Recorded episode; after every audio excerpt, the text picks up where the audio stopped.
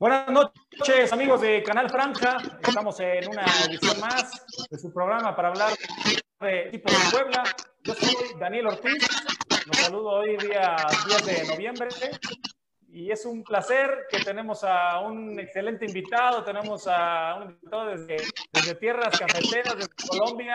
Está Eudalio Arriaga con nosotros. Vamos a platicar con él experiencias en el Puebla, en el fútbol colombiano, de la selección, etcétera. Buenas noches, Eudalio. Muchísimo gusto y muchas gracias por estar con nosotros. ¿Cómo estás? Daniel, primero que todo, darle las gracias a ti, a los colegas ahí y a toda la gente de, de mi franja querida, como lo puedo decir. De verdad que un gustazo que, que me hayan invitado.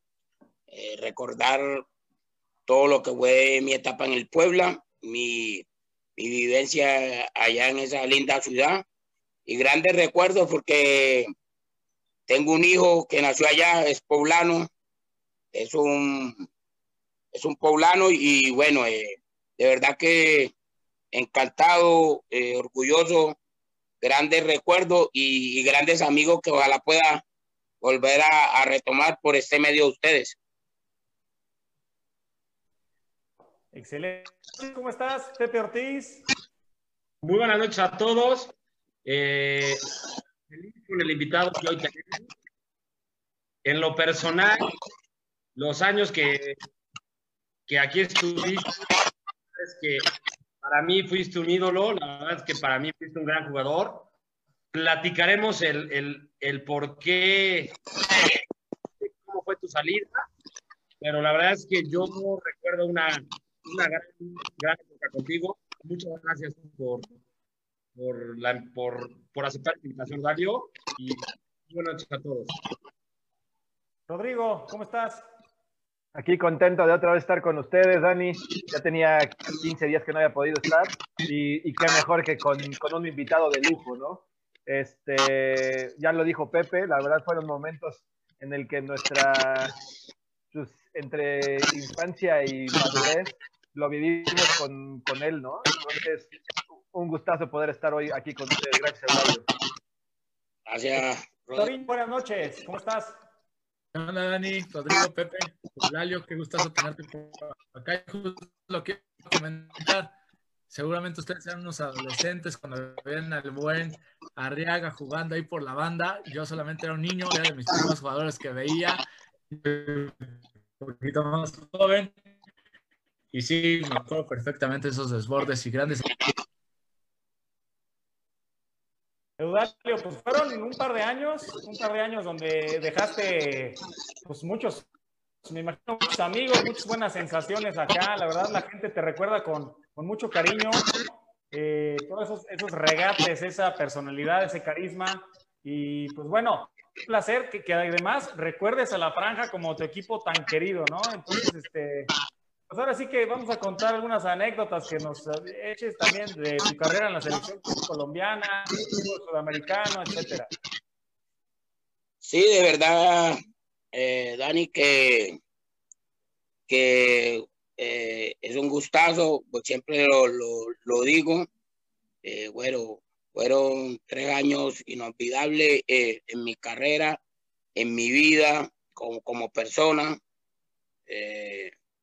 Fui un jugador eh, con, con, con, altibajos y con, con, muy buenas presentaciones, con años muy buenos, con otros no tan buenos, con lesiones, con problemas personales, pero es eh, lo que les voy a decir no es, no es como decimos acá, como por echarme la gente al bolsillo, pero es que hubo un amor mutuo porque tengo una anécdota cuando volvimos, eh, que ganamos el, primer semestre, eh, lo que me decían lo, lo, los chicos, los chavales en, en, su momento, que eran Villa, Íñigo, Memito Rogas, eh, El Chero, todos esos, esos chavos que estaban con nosotros, que me decían, era impresionante el amor que, que sentía la gente por, por Eudalio en ese momento cuando llegamos a, Puebla, al estadio, de verdad que en su momento se me vienen lágrimas, pero de la felicidad porque era impresionante cuando yo no era titular, que iniciaba de suplente, como la afición se desesperaba porque para que yo entrara al terreno de juego. Entonces era como ese amor mutuo que, que existía entre, entre Eulalio y la afición. Totalmente, como que la gente siempre buscaba ese, ese revulsivo, ¿no? O sea, era como el relevo de lujo para tomar a las, a las defensas un poquito cansadas y con tu desborde, vámonos. Uy, mucha gente tiene, tiene, tiene como la, pues el recuerdo y la idea de, todo, de tu regate. Siempre el mismo, siempre sabían que iba a ser la misma y siempre te salía, siempre. Eh, es como decir, eh, la gente, eh, creo que todo el mundo en el estadio, pues de ese Laudalio, que ya sabemos que, que el, el, de ese Laudalio era como la afición esperando que yo tomara el balón porque decía, ese jugador diferente, ese jugador que, que marca diferencia por, por su regate, por su gambeta, por la, la potencia que tenía.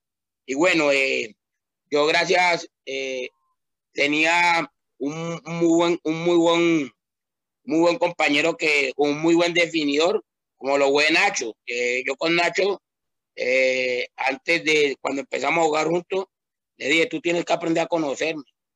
Yo siempre regato en, en el área chica de esta manera, el centro mío, en el área chica va el segundo palo y cuando estoy de, fuera del área, vaya el primer palo. Entonces, eh, si ustedes se ponen a ver todos los goles que hacía Nacho eh, en las imágenes, ahora que yo cuento esto, van a ver goles y van a decir, razón tenido Dalio, porque ya yo con él en el entreno decía, tú eres el definidor, tú tienes que aprender a conocerme, porque yo en tantos años que jugué con un brasilero, él era volante 10, yo jugaba por extremo, y él siempre finalizaba la jugada y, y con la perdón de la palabra, lo saqué goleador durante todos los equipos que jugué. No, a ver, yo, yo, yo tengo unos recuerdos bastante, eh, literalmente, como estás diciendo, Galio, así era. Eh, la verdad es que el Puebla carecía de un eh, que si bien Nacho, era ídolo, tú llegaste a ser precisamente lo que, lo que está comentando Daniel, nos impacientábamos porque, porque sabíamos que era el jugador diferente. ¿Por qué? Porque Puebla durante 20 años han, sido contados estos jugadores que, tienen relación con la afición. y tú fuiste uno de ellos. De hecho, eh, yo creo que más adelante tú nos, tú nos contarás cómo fue tu salida o por qué fue tu, tu, salida, porque casi siempre este, que diste más, que, que, luchaba por el equipo, que, que se recuerda con, con, mucho cariño. La verdad es que fueron, fueron grandes estas épocas. De hecho, yo tengo todavía recuerdos de sorpresa del por qué salió. Eh, bueno, eh, yo, como te dije, después del amor que me había encariñado con la ciudad, con la afición, con el equipo, eh, yo decía, yo era un jugador de selección y usted mismo eh, se dan cuenta que estando en el pueblo yo siempre era citado a, mi selección. Después cuando tenemos el problema del descenso, yo opto por, porque decía, pues, soy un jugador de selección, a jugar eh, en la B, eh, no voy a ser tenido en cuenta. Eh, me convence para que siga por el equipo y bueno, siempre he sido un jugador de, principio y de palabra y tomo la decisión de, quedarme, ¿no? Ya después, al tener problemas con, con, con con el mortero Aravena, cuando, cuando, cuando estuve en esos seis meses, pues dije, tuve problemas con, con Emilio Maure, tuve problemas eh, con muchos, ya en esos seis meses, hubieron muchos conflictos personales dentro del grupo y bueno, que, que el amor con la afición era, era indispensable. Yo decía, soy suplente en la B, aquí sobro, yo era eh, jugador que volví de Puebla y, y, volví a la selección, entonces eh, decía, jugué dos Copas Libertadores después, entonces decía, estoy perdiendo mi tiempo, estoy dando, estoy haciendo por amor, pero no, no, no me siento gratificado, ratificado por, por los directivos o por los entrenadores, en su momento por todo lo, lo que di, pero bueno, entonces eh, opté por, por como tomarme un nuevo aire, teniendo la ilusión después de, de, de, que pasaran los directivos, porque era jugador del pueblo a volver, pero nunca más, eh, siempre daba la opción por dinero que se me debía de que, de que siguieran en, en otro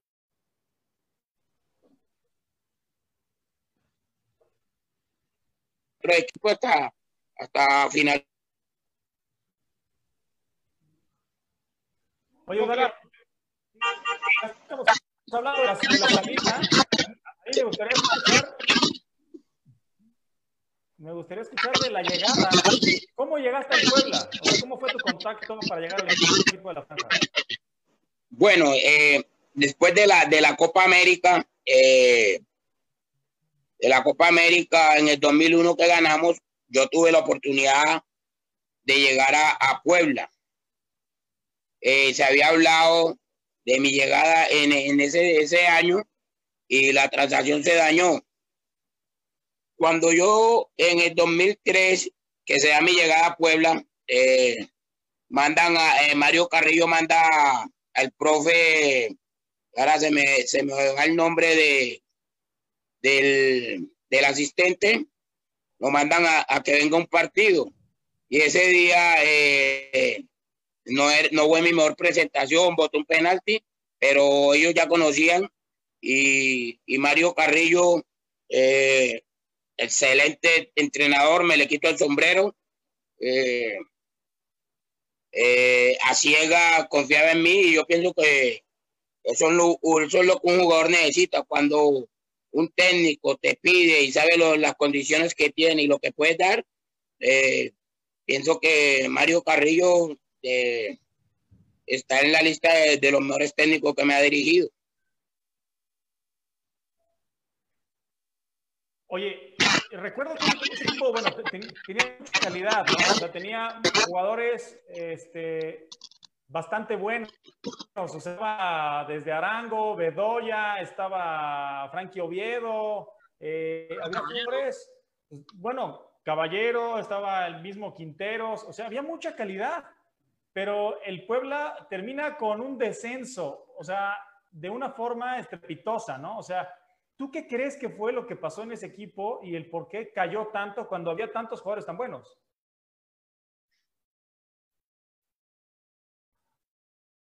A ver, está. Ahí está. Eh, ¿Me escuchan? Sí, sí, perfecto. Sí, sí, sí.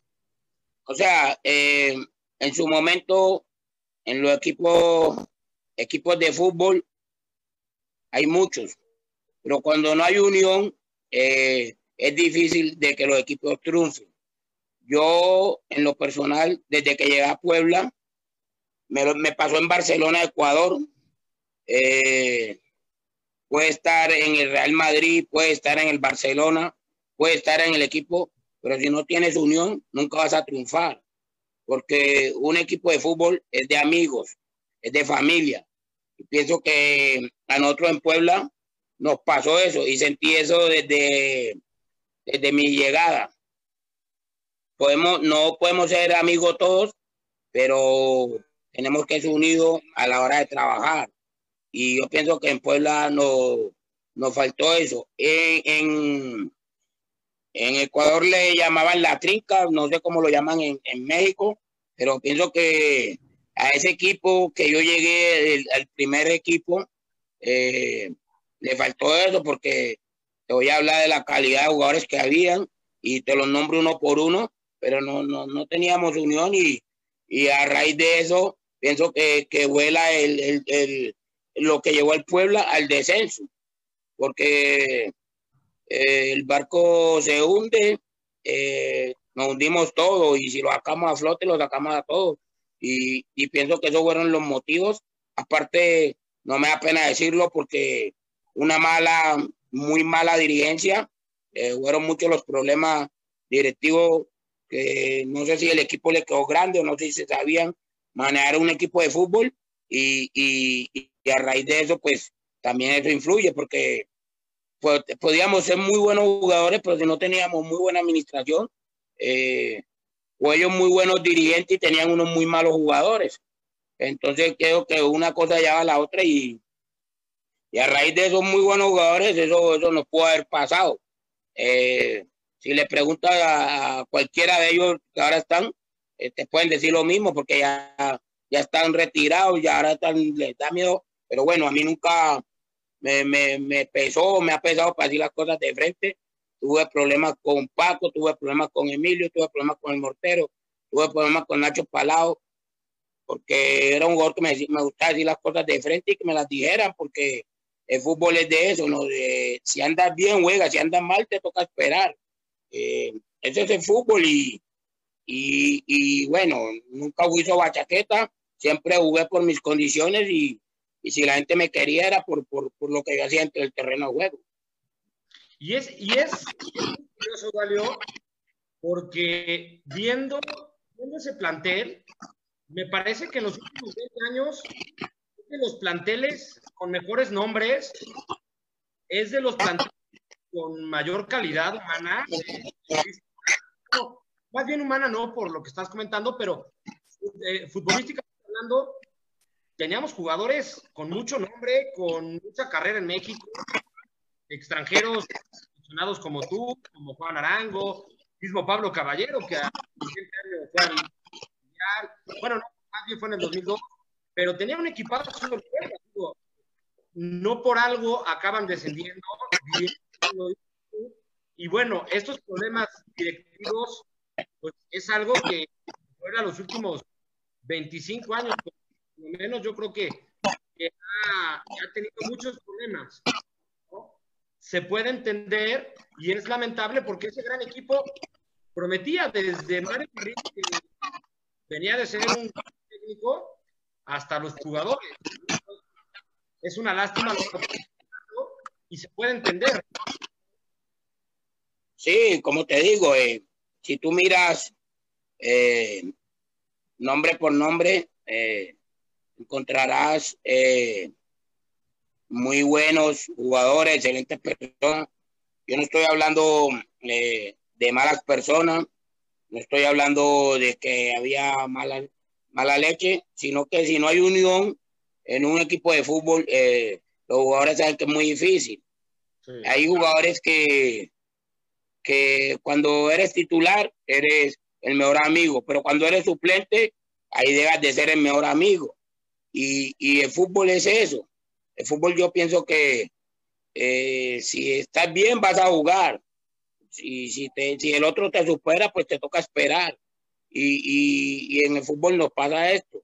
Eh, siempre me, me, pasó en equipo, siempre tuve problemas por eso, pero eh, mi ley era, yo hago fuerza para que mi amigo si juega le vaya bien, porque cuando yo entre, si le deseo el mal, me va a ir mal, pero sabemos que el fútbol, eso no va a ser lo que piense Eulalio, hay otras personas que piensan diferente, pero al fin y al cabo le está haciendo daño al grupo, le está haciendo daño a ti mismo, porque si yo triunfo, va a triunfar el equipo.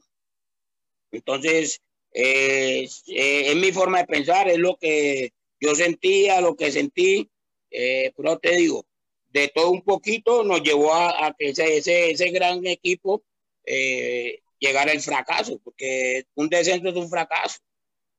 Oye, Eulalio, y corrígeme si me equivoco, pero ese Puebla arrancó de manera espectacular en el torneo donde desciende, peleando el liderato, creo que hasta una jornada 7, 8 más o menos, y que jugaban un miércoles a las 3 y el estadio se llenaba. Ahí hubo algo que cambió todo, ¿no? Mira, ese Puebla, ese Puebla ganó ocho partidos seguidos y perdió ocho partidos. Algo inexplicable, ¿no? Eh, yo eh, yo con los técnicos siempre decía, ni el mejor amigo ni el peor enemigo, tener una buena relación. Porque cuando tú eres en el fútbol, soga chaqueta, cuando sientes eh, que el técnico como decir vulgarmente, te mete la puñalada, entonces ya dañas una amistad. Entonces, eh, pienso que en su momento faltó manejo de grupo, porque es, la hora es inexplicable. un equipo gane ocho partidos y después pierde ocho partidos seguidos. Eh, de pronto en su momento que a Nacho, que era el técnico, a Nacho Palau, eh, le pudo haber faltado manejo de grupo, o los jugadores no, en su momento no supimos eh, aguantar esa presión que, que, también nos pudo haber llegado a nosotros. Yo venía de una lesión muy, muy grande, pero bueno, tenía mis mi, momentos de, de, estar en el equipo. Ya cuando el equipo llega a su verdadera decisión, que es el descenso, eh, desafortunadamente el equipo coge a un Lalio Arriaga en, en, su mejor momento, pero ya eh, íbamos en bajada. Oye, Eulalio, bien lo dices, este, a veces, a veces al final hay que ver al, al entrenador también como el, es, es el, el, jefe, ¿no? Y, y, también, y también los directivos son los patrones. Hablas mucho de, de, de un poquito este, este pues, falta de entendimiento con, con los directivos. Eh, ¿Qué pasa cuando un, cuando un grupo es muy unido? O sea, todo el, todo el equipo realmente, los jugadores son unidos, pero no concuerdan con el, con el entrenador. A lo mejor porque les faltó este, porque de repente llevaban dos partidos ganados y, y, y, después empieza a venir una debacle. Eh, ¿cómo, ¿Cómo el jugador realmente esa unión no la puede externar hacia los directivos o hacia el entrenador para seguir avanzando? Pero te, te lo digo ahora, era, era difícil de explicar en su momento. Yo no por no porque no era titular, vengo a hablar mal de, de, de, su momento. Para la situación que vivía el pueblo en su momento, necesitaba un técnico de, de, jerarquía, que en realidad viéramos que estábamos peleando en un descenso y que yo lo digo, eh, lo he vivido en Junior, lo viví en Barcelona, lo viví en, en, en otros Danubio. equipos. Eh, no, en Danubio no me tocó. Eh, cuando, cuando tienes un técnico que los directivos respetan, que te exigen como, como, como, como técnico que tiene nombre, pero si, si el directivo no, no, no, no respeta al técnico, no respeta a los jugadores, eh, vienen, vienen las fallas, como te digo. Eh, en su momento vamos, vamos a poner un ejemplo.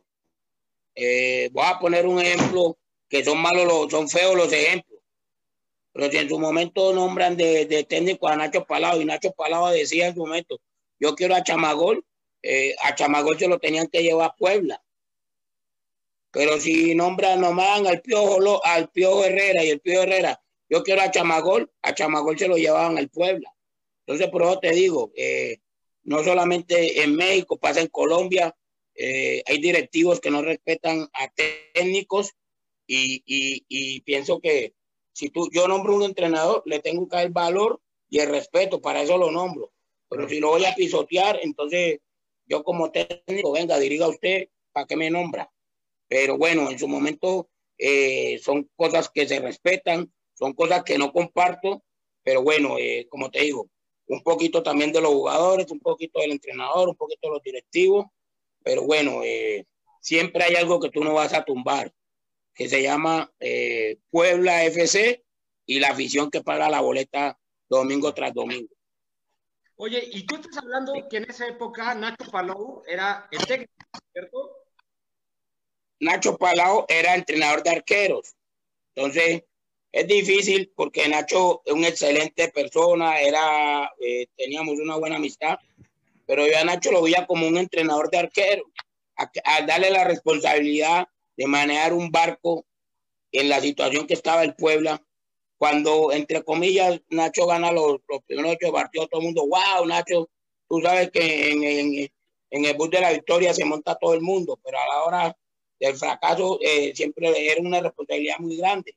Después, cuando, cuando ven que Nacho no puede, llaman al, al propio Zaporiti, técnico que de mucha experiencia, trayectoria, pero ya era tarde. Y, y bueno, era entendible. Yo respeto mucho la decisión que tomó Nacho, respeto mucho la decisión que tomó Paco, porque era el dueño, pero en realidad nos estamos equivocando todos, tanto jugadores como digo, entrenador como directivo, porque no es de yo señalar ahora a Nacho o a los directivos, no señalo, me señalo yo porque hacía parte de la plantilla, pero bueno, eh, te digo, esa, esa mala esa mala dirigencia que tenían y esa mala elección, o, o quizás de pronto también hubo un, un, error haber contratado a Eulalio para el pueblo. De pronto tuve la oportunidad de irme a la América con Mario y no me dejaron. De pronto el futuro de Eulalio en México hubiera sido mejor porque llegaba un equipo más grande. Pero bueno, eh, feliz con lo que hice en, en, los tres años que tuve y, y como te digo, son más lindos los recuerdos que tengo que los tristes.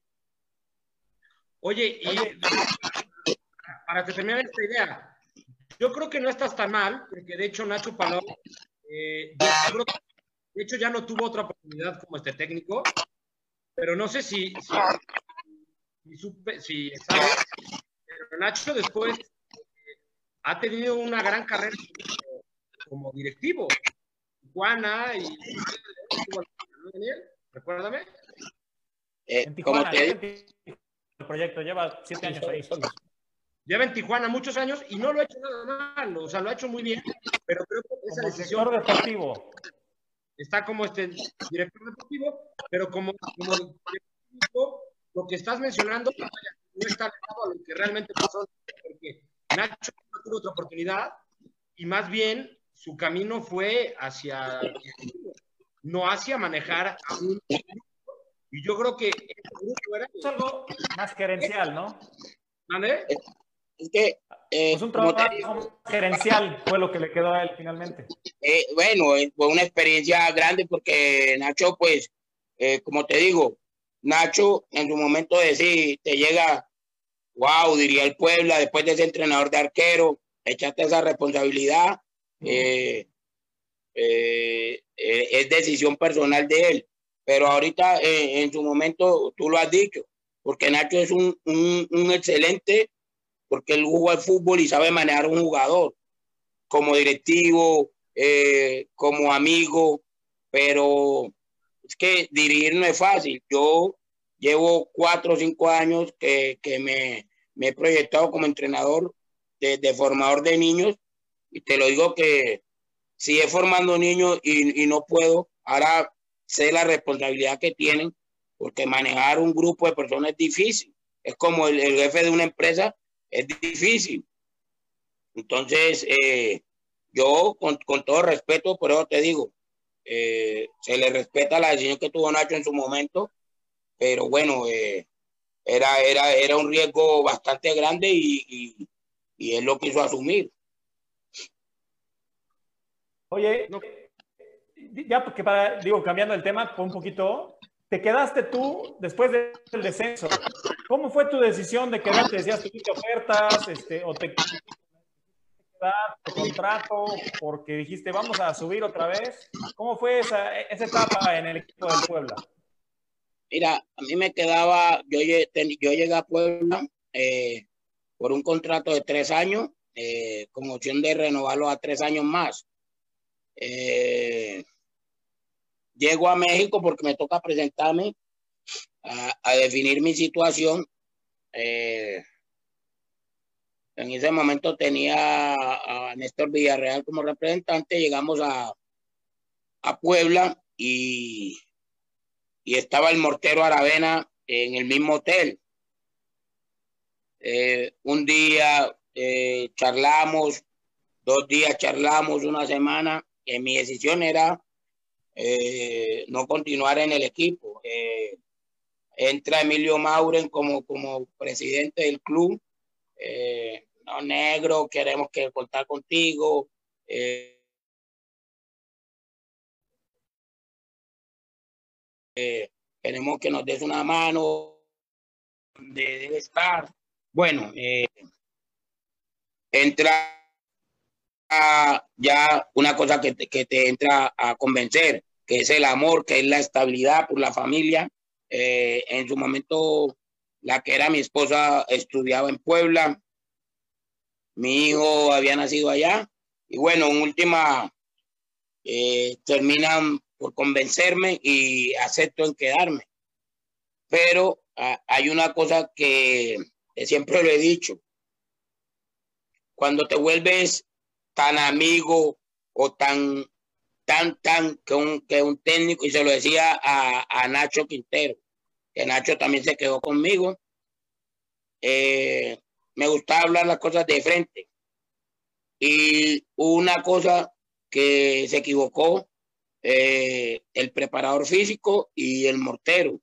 Ellos no sé si lo acepten o no lo acepten. En su momento de pretemporada, yo, Eulalio Herrera, me conozco, un jugador, yo tengo potencia, juego a fútbol y me ves y dirá, tráiganlo de nuevo al Puebla.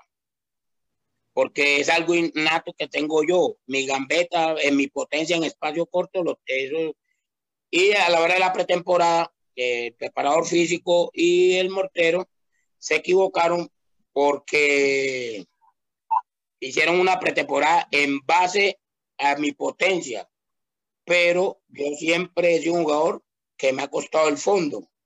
Entonces jugaba un tiempo, el segundo tiempo me quedaba sin aire y más con la altura de Puebla.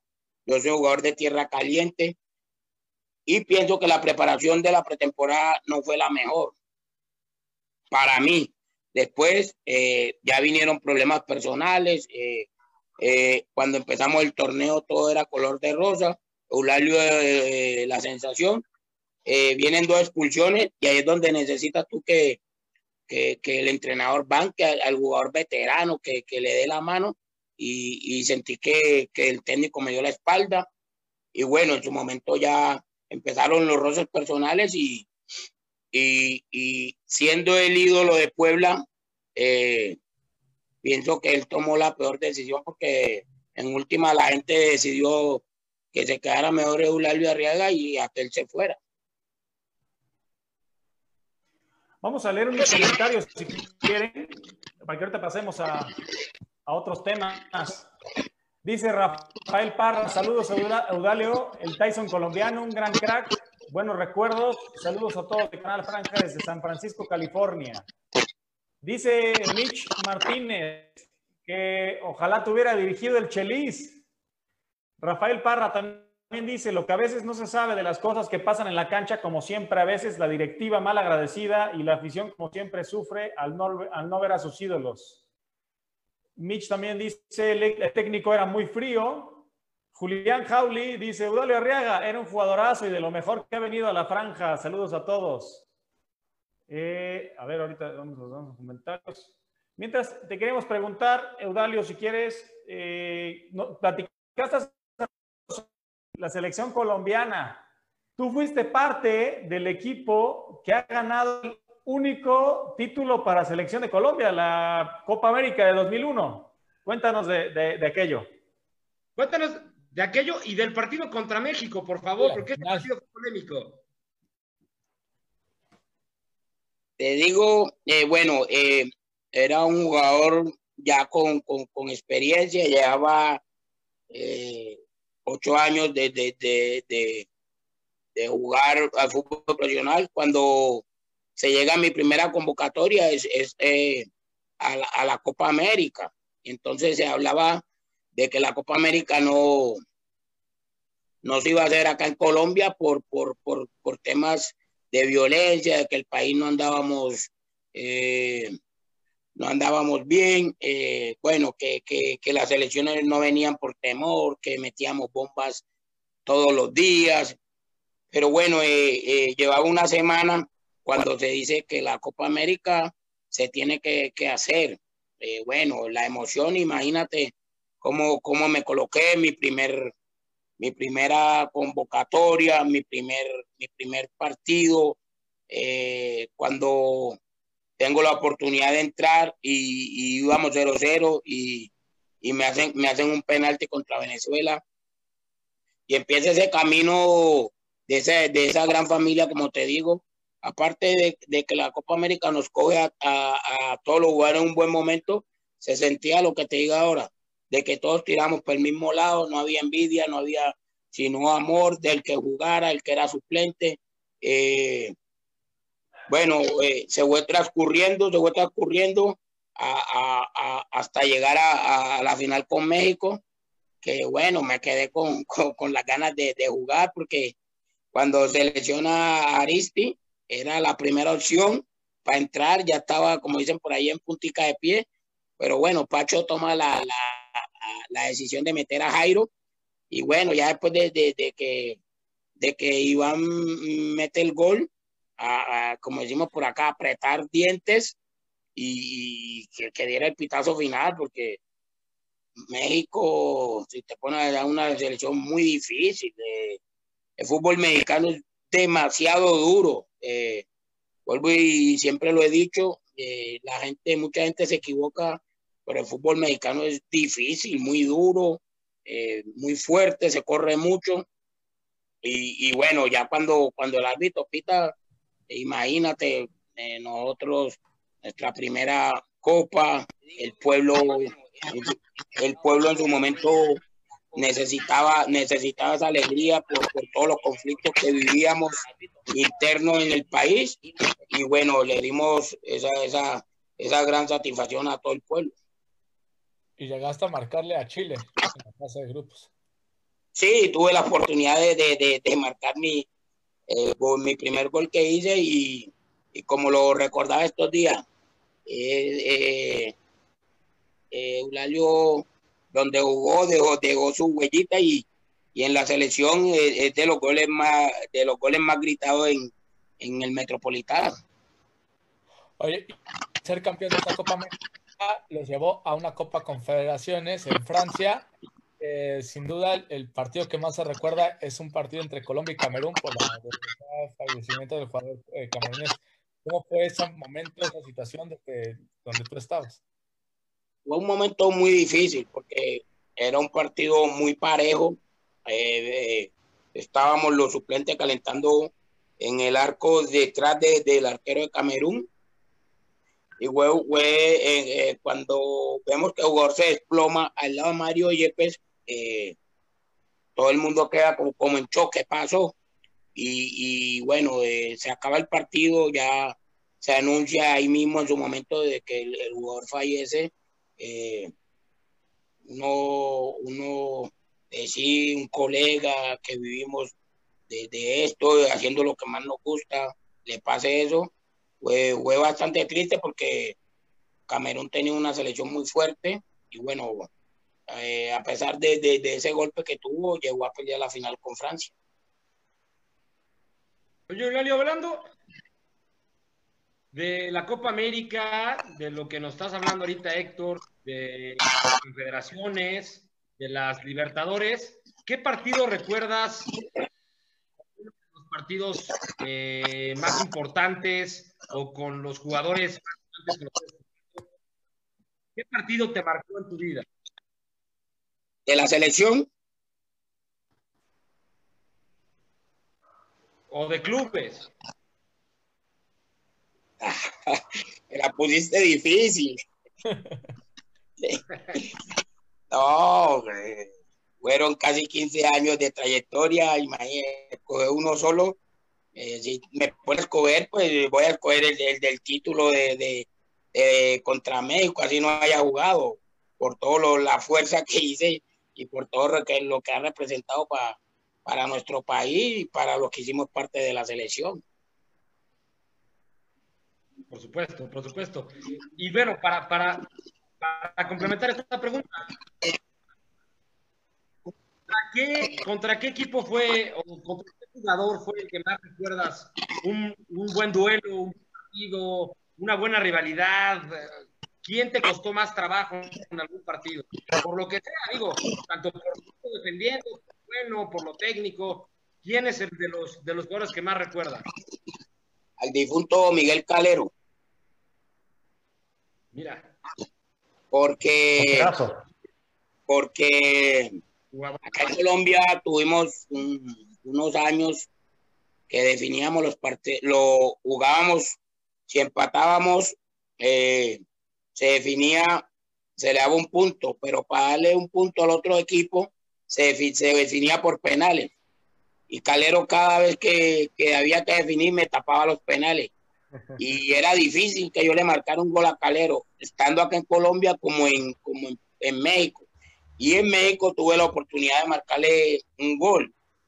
Y aparte de que lo marqué fue un, lindo gol. Y en la selección compartí mucho con él y, me decía, tú eres mi hijo, eh, te voy a llevar a la, a la registraduría para registrarte. Y, era, era un porterazo, aparte de, la calidad humana, el show, como le decíamos, eh, por eso en México eh, lo apodaban el cóndor. Jugadorazo, indiscutible. Oye, Eulalio, cambiando un poquito, yo, te quiero preguntar. En, Colombia con, Junior tres veces en, en diferentes etapas de tu, de tu carrera regresas con Junior, ¿no? Hace rato decías del Puebla, que nunca se dio la oportunidad de que cambiaran los directivos y que Eulalio regresara al Puebla. Eh, ¿Cómo funciona esta parte? Eh, ¿Es mucho el tema de representante de regresarte a un equipo como Junior? ¿Es un tema tuyo que pides regresar a Junior? O, y en el caso del Puebla, pues lo mismo. Me comentabas que te hubiera gustado, pero no se da la oportunidad en ningún momento, o en, algún, o en alguna oportunidad este, tuviste ese momento para poder regresar? Bueno, después del título, eh, eh, si, mal no recuerdo, se ganó un título, pero creo que fueron eh, lo que hice por amor o lo que hice por, por no por dinero, porque en realidad no, no, no fue el dinero. Lo que hice por, por, por ayudar al equipo me costó caro, porque fueron los seis meses más difíciles que viví en Puebla, así se hubiera ganado el título. Eh, no, no, no lo, eh, lo, disfrutaba por lo, por lo que digo, sudaba la camiseta cada vez que me tocaba jugar, eh, mis actuaciones lo demuestran, pero no, no era feliz, no era feliz, no era feliz del todo. Y, y a, la segunda etapa, tanto con los directivos, eh, toma la decisión de, no contar con Eulalio. Vamos a buscar el equipo Eulalio, y métanme al draft o ubíquenme, ustedes son los, dueños de mis derechos deportivos. regreso a Colombia, hablo con mi esposa en ese momento cuando estaba con ella. Le digo, hay la opción de, de, de, de regresar a Junior, el técnico me quiere, eh, la afición me quiere Tenía otra propuesta, pero bueno, eh, mi esposa era de allá, teníamos, estaba radicado en Barranquilla. Y a raíz de que, de que bueno, eh, el amor por, por la camiseta, por la afición estaba intacto, pero sentía que, que por el lado de los directivos o del cuerpo técnico no, era, no, no, era querido. Entonces, como que no hubo ese feeling en su momento y bueno, después de, de, cada seis meses o cada año, eh, tenía contacto con, no me acuerdo ahora el nombre de los dirigentes y qué pasa con mi futuro, qué pasa, no, eh, no había problema en que me firmaran eh, la ficha y bueno, a, raíz de eso se rompe la relación de, de Eulalio con, con Puebla. Oye, Eulalio, me decías que Quinteros, por ejemplo, era un jugador que te entendía bien, que tú le dijiste, oye, muévete así, este, así nos a entender. ¿Qué jugadores en toda tu carrera son con los que mejor te has entendido? ¿En selección, en clubes? No, con, con, Marquiño, Marco Cardoso Marquiño, eh, que tuve la oportunidad con Nacho, eh, con Nacho, con jugadores de selección. Jugadores que te interpretaban bien el pase, ¿no? O sea, que, ellos, te, te, asistían para que tú desbordaras, posiblemente también, ¿no? No nada más centros delanteros.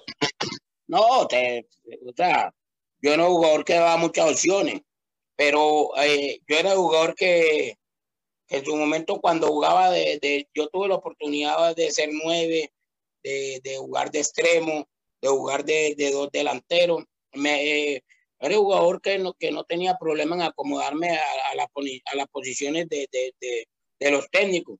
No, pero tuve mucho. Víctor Pacheco, Oscar el Chico Restrepo, Marquiño, eh, el mismo Nacho, eh, el mismo Frankie, que, que, que, tuvimos la oportunidad de, estar dos años ahí.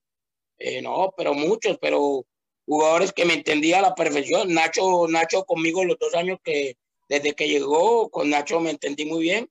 Aparte, pues tengo un jugador que siempre referencia se llama un brasileño, se llama Marcos Cardoso Marquinhos. Tuve la oportunidad de jugar en tres tuve la oportunidad de jugar en tres equipos diferentes con él. No jugó en, ¿Ah? no jugó en México. ¿Dónde jugaron juntos? No, no, no. eh, jugamos en el Envigado, en el Deportes Quindío y en Junior tuvimos las tres etapas que tuve, también las tuvo él. Mira, te está enseñando Rodrigo ahí un balón del Junior de la colección.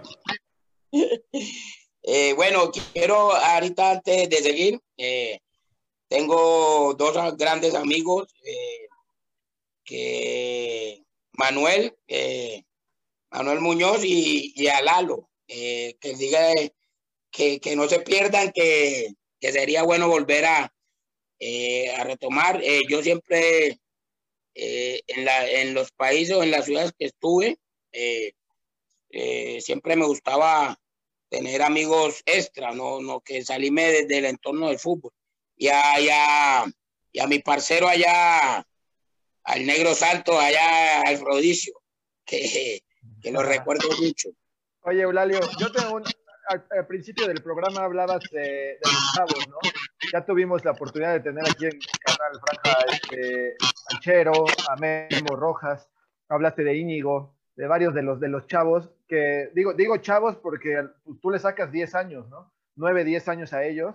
¿Qué, qué en ese momento, esa experiencia tuya con chavitos que venían jugando, cómo, cómo, hay, cómo es esa relación este, de trabajo, de amistad, de unión con, con, con chavos que vienen entrando? No que... Te lo, te lo, te lo voy a resumir en dos mis hijos. Eh, mi- mis hijos de Chero, Íñigo, Memos, David Rincón, eh, se me sale otro, Ya. eh, Villa. eh, ellos,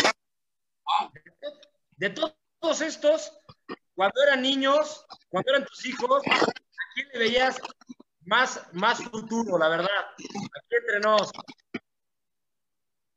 En calidad, en todo.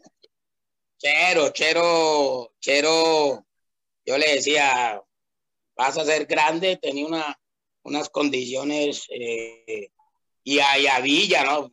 A Villa, un arquerazo, eh, Villa, ellos dos marcaban diferencia, pues, so- so- sobre Memo, eh, sobre Íñigo, sobre David, pero Chero y Villa, yo les decía que, que iban a llegar lejos. Afortunadamente tuvieron la oportunidad de, de jugar todos. Eh, no, su carrera, creo que la, la más larga ha sido de, de todos ellos, la, la de Villa y la de Chero, no sé. Y tuve la oportunidad de ellos vinieron a jugar a, a Barranquilla, pero ya yo estaba acá en Medellín. Y bueno, me buscaron y tuve la oportunidad de, de hablar con ellos. Hace poco teníamos contacto, eh, pero te digo, todo ese equipo el mismo Migoya, todos. eh, cuando yo tomo la decisión de quedarme en, en el Puebla eh, para, para, para, para el equipo de la B, eh, tuve hasta un problema con, con el pelón, el delantero que jugaba con nosotros. Eh, ¿Cómo es? Eh, Orozco. Orozco, porque yo siempre, cuando estaba en Junior, que arreglábamos premios, antes de empezar el torneo, eh, los veteranos, como decimos acá, Orozco, Mascorro eh, y yo, eh, nos reunimos con, con, con Emilio y con, con el mortero y tomamos la decisión de que, de que si un jugador está en el banco y, no actuara o no actuara, eh, tenía derecho a cobrar el mismo premio. Ya, ya se habló, se pactó y después cuando, como te digo, todo era jardín de rosas, eh, empiezan a hablar de, de, de los chavos, que, que si no juega, ¿por qué va a ganar lo mismo que, que, que yo, que hago goles?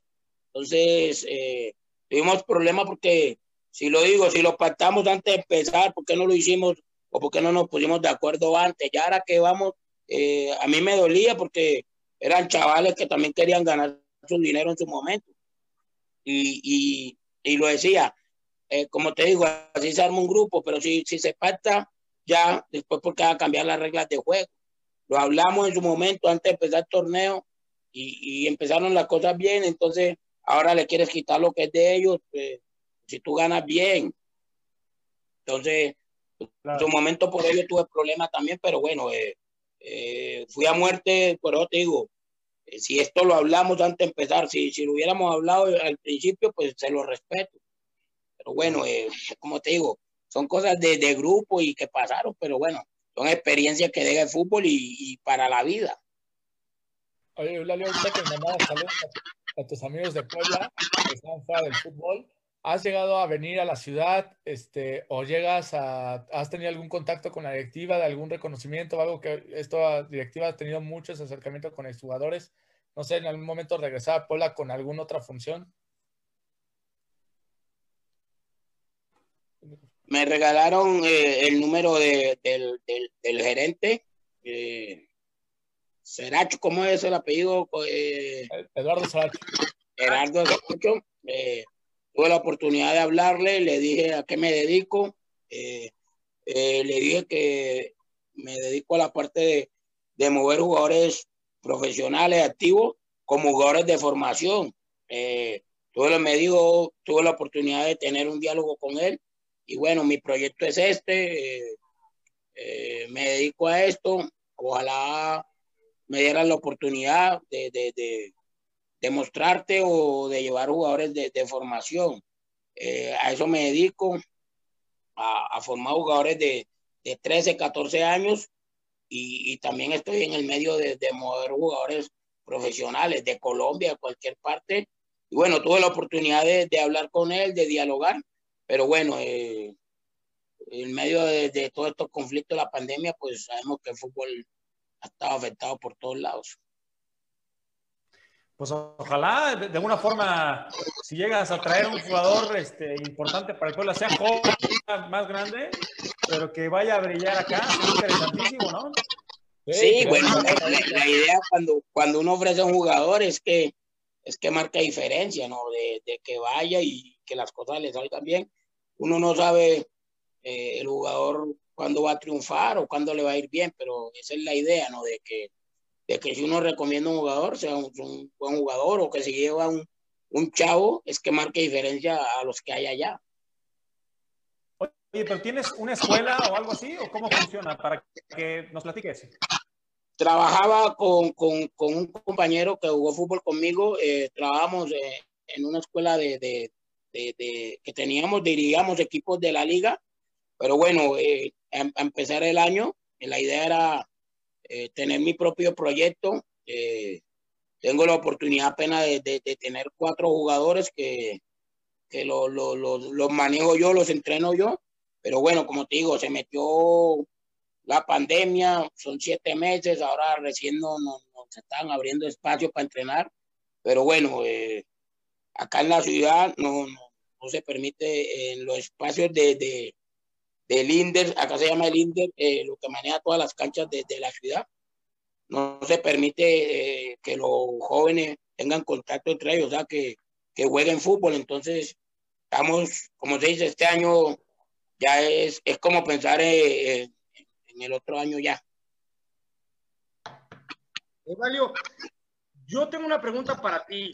A ver, en mi cabeza eh, siento que México es un espejo un poco de, lo que es Colombia, futbolísticamente hablando, en cuanto a que son países muy, muy futboleros, son países con, grandes jugadores.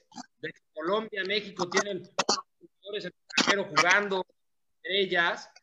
Pero, ¿qué es lo que pasa? ¿Por qué, ¿Por qué no puede dar Colombia o México ¿Por qué no pueden dar ese gran salto en una Copa del Mundo, por ejemplo?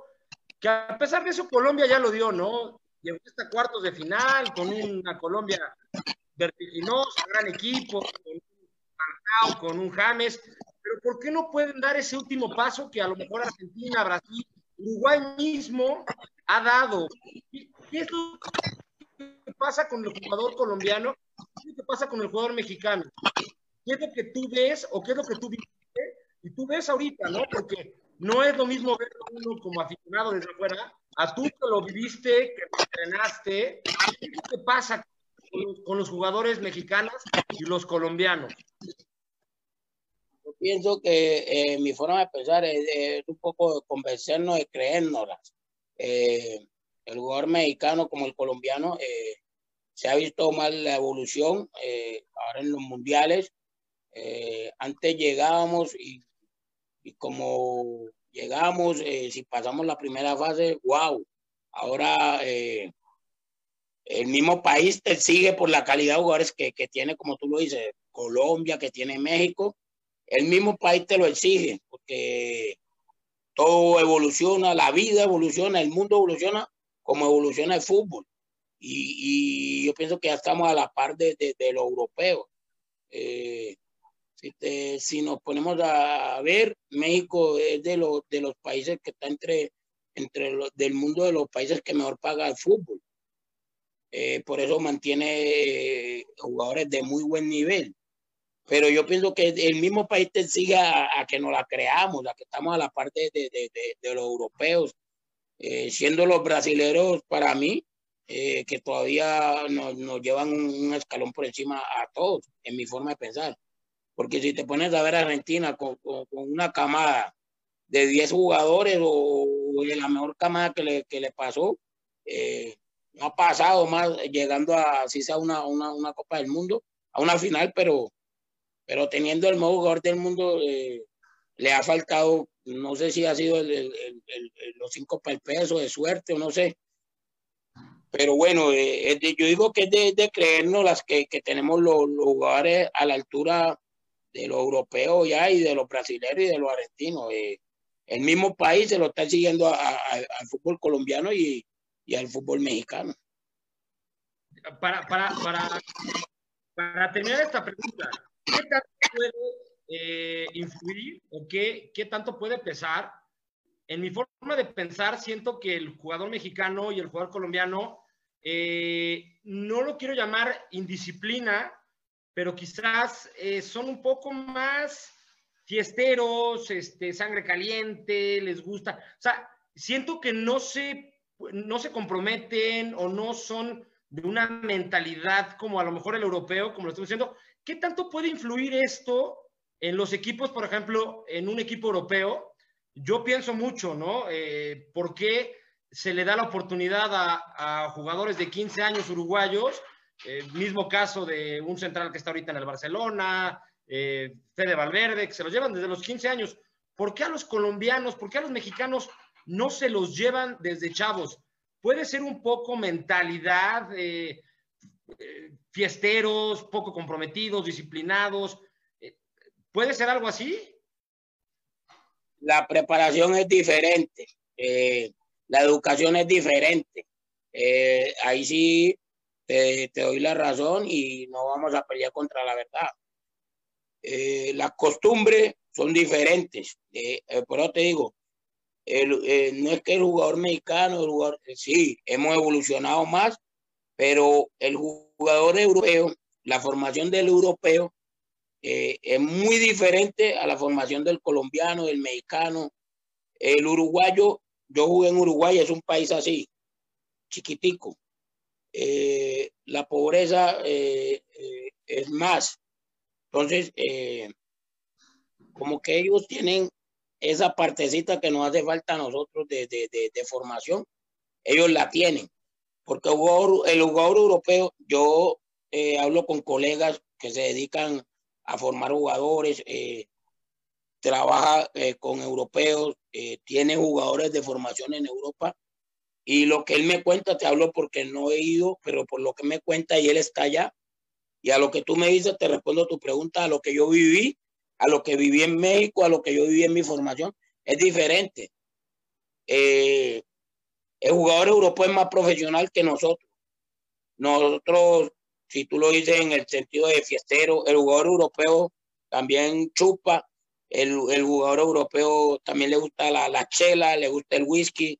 Eh, si tú ves, Inglaterra es son, son, son fiesteros. Pero aquí vino Osorio y nos, y nos dio lesión. Pero ellos son más profesionales que nosotros. Y eso va en, la formación. Eh, TV estos días lo decía eh, en una entrevista. Eh, el jugador europeo es profesional en todo el sentido de la palabra. Y esa costumbre, hay veces, es la que nos llevan a, a los que nos falta eso, eso de, de, de creérnoslas o de que hay veces técnicos futbolísticamente somos mejor que ellos, pero ellos son más profesionales que nosotros. Y quizás estás comentando de creérselas, o sea, realmente puedo, puedo creerlo. Yo soy un aficionado y soy aficionado al, Real Madrid. James es un jugador increíble, con unas condiciones impresionantes. Y sin embargo, un equipo como Real Madrid, no, no sé, por falta de juego, de confianza, de lo que quiera, pero no funcionó en un Bayern tampoco, y lo ves triunfando ahorita en el lo ves triunfando en la selección colombiana, lo ves, y a mí se me hace de los mejores jugadores en el mundo, pero quizás le falta esa parte, ¿no? De estoy en el Madrid, estoy en el Bayern, esa parte a lo mejor le falta, ¿no? A lo mejor Falcao en su momento, no sé. Sí, como te digo, eh, eh, hay veces también el jugador eh, tiene que tener eh, una mentalidad muy fuerte, porque lo que hay veces dirigentes, aficionados, hinchas, no saben lo que lleva dentro de un camerino, no saben lo que pasa por la calle de un futbolista, creen que, que el futbolista solo es dinero y fama y, los momentos difíciles del futbolista eh, no los no lo ve sino uno o el grupo. Hay veces en los momentos difíciles donde tienes que tener eh, ser fuerte mentalmente. Eh, como te digo, soy suplente, voy a luchar por ser titular, de aquí no me sacan. Aquí juego yo y 10 más. estoy en el Real Madrid, estoy en el Bayern, tengo, llegas a un top, es como cuando llegas a, a, donde quieres llegar. Ahora lo duro no es llegar, sino mantenerte. Y Gámez, de pronto, en su momento, para mí, mi forma de pensar, si sabe, le faltó esa mentalidad fuerte, o como dicen acá en Colombia, eh, que la noche de Madrid es jodida y, y si no estás preparado para esos momentos también es difícil. Totalmente. Oye, Eudalio, ya, has comentado un poco de tu paso por otros equipos, como Nubio, Barcelona de Ecuador. Cuéntanos de esa experiencia. ¿Cuál fue pues, la que más te gustó, dónde te sentiste mejor, dónde estabas en mejor momento, porque pues en todos los lugares te recuerdan con cariño, ¿no? Sí, eh, tuve la oportunidad de, de, de, ser feliz en todas las partes que jugué. Como te digo, en Barcelona tuve con ocho jugadores de selección Ecuador jugaba eh, en el mismo club y perdimos un título a raíz de que que no éramos amigos.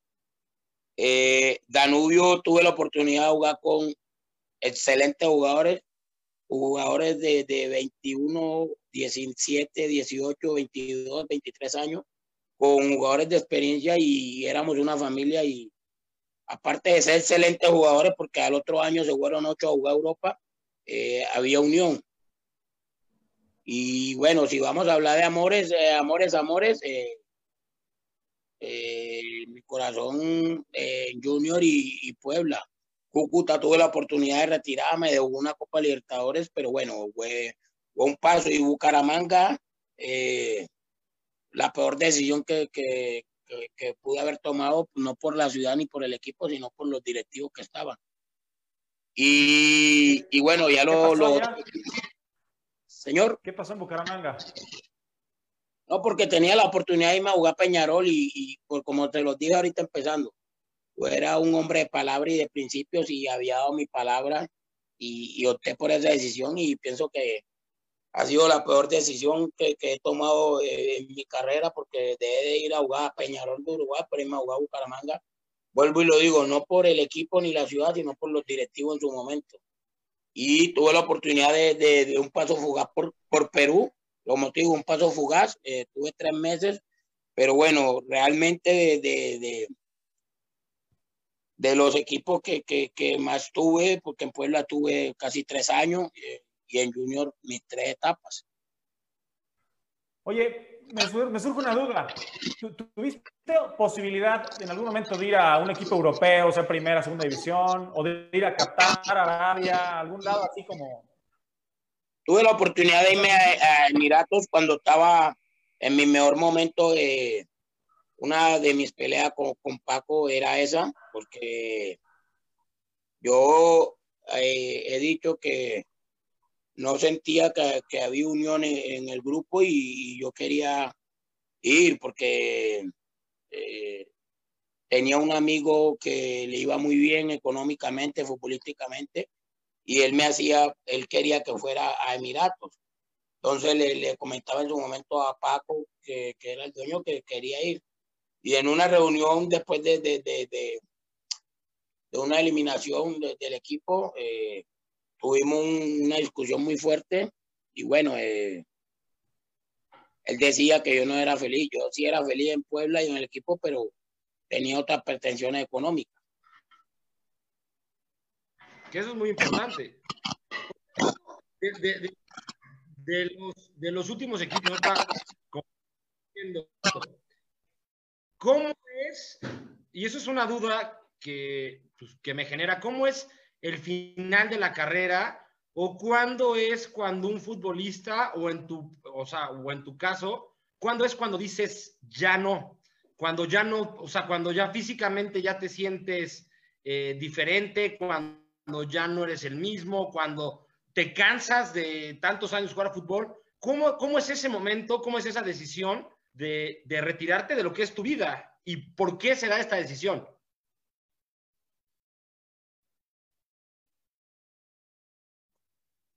El fútbol eh, no tiene anuncio para, o sí, de pronto los que han tenido la fortuna de retirarse.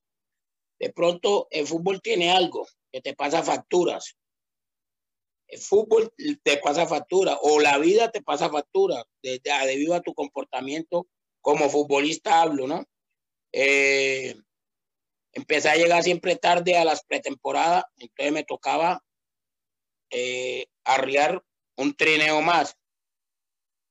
Siempre llegaba tarde a los equipos, entonces mientras te esperan eh, a ponerte a la par y el fútbol no da espera. Eh, los directivos, la afición, todo el mundo quiere resultados al, inmediato. Y bueno, eh, después de, de, mi, de que llegó a, a Cúcuta una Copa Libertadores, volví a sentir lo mismo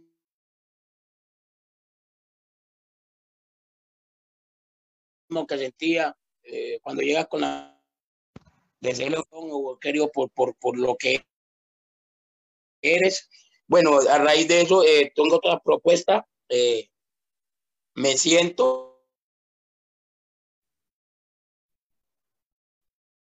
eh, digo, pesado, no tengo arma de fútbol,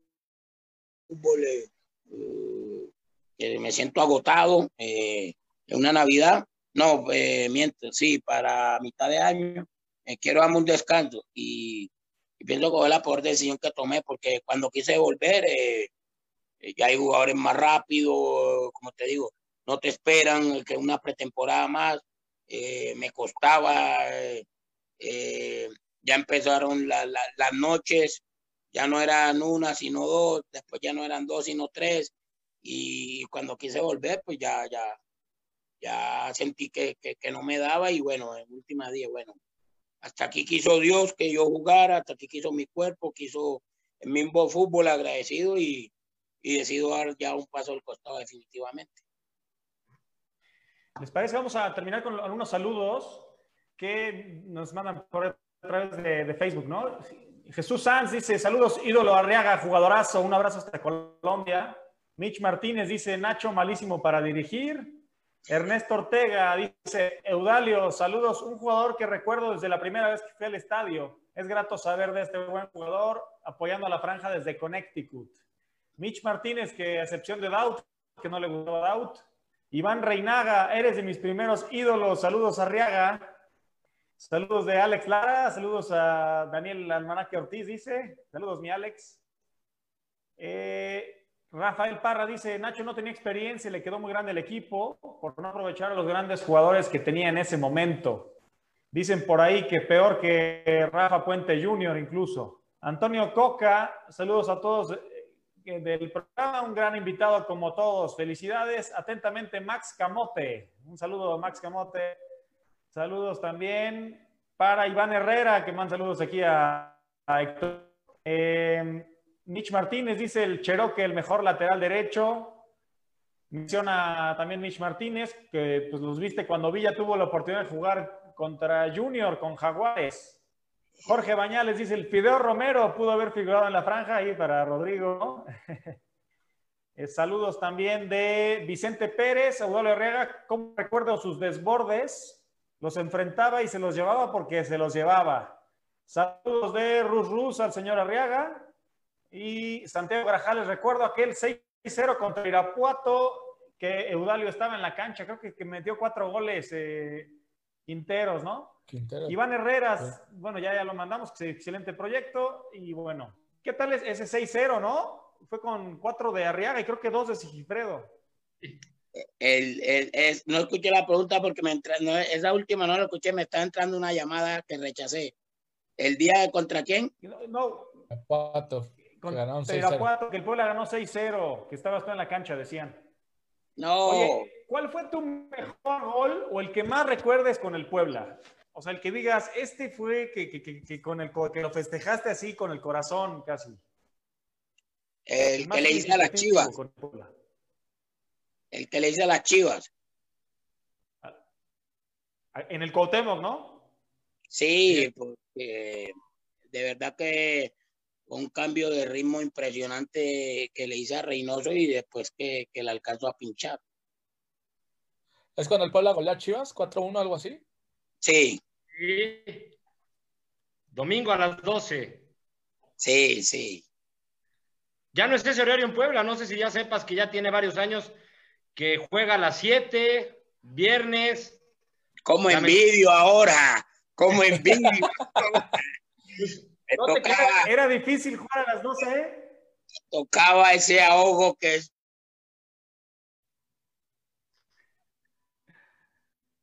llegaba hasta,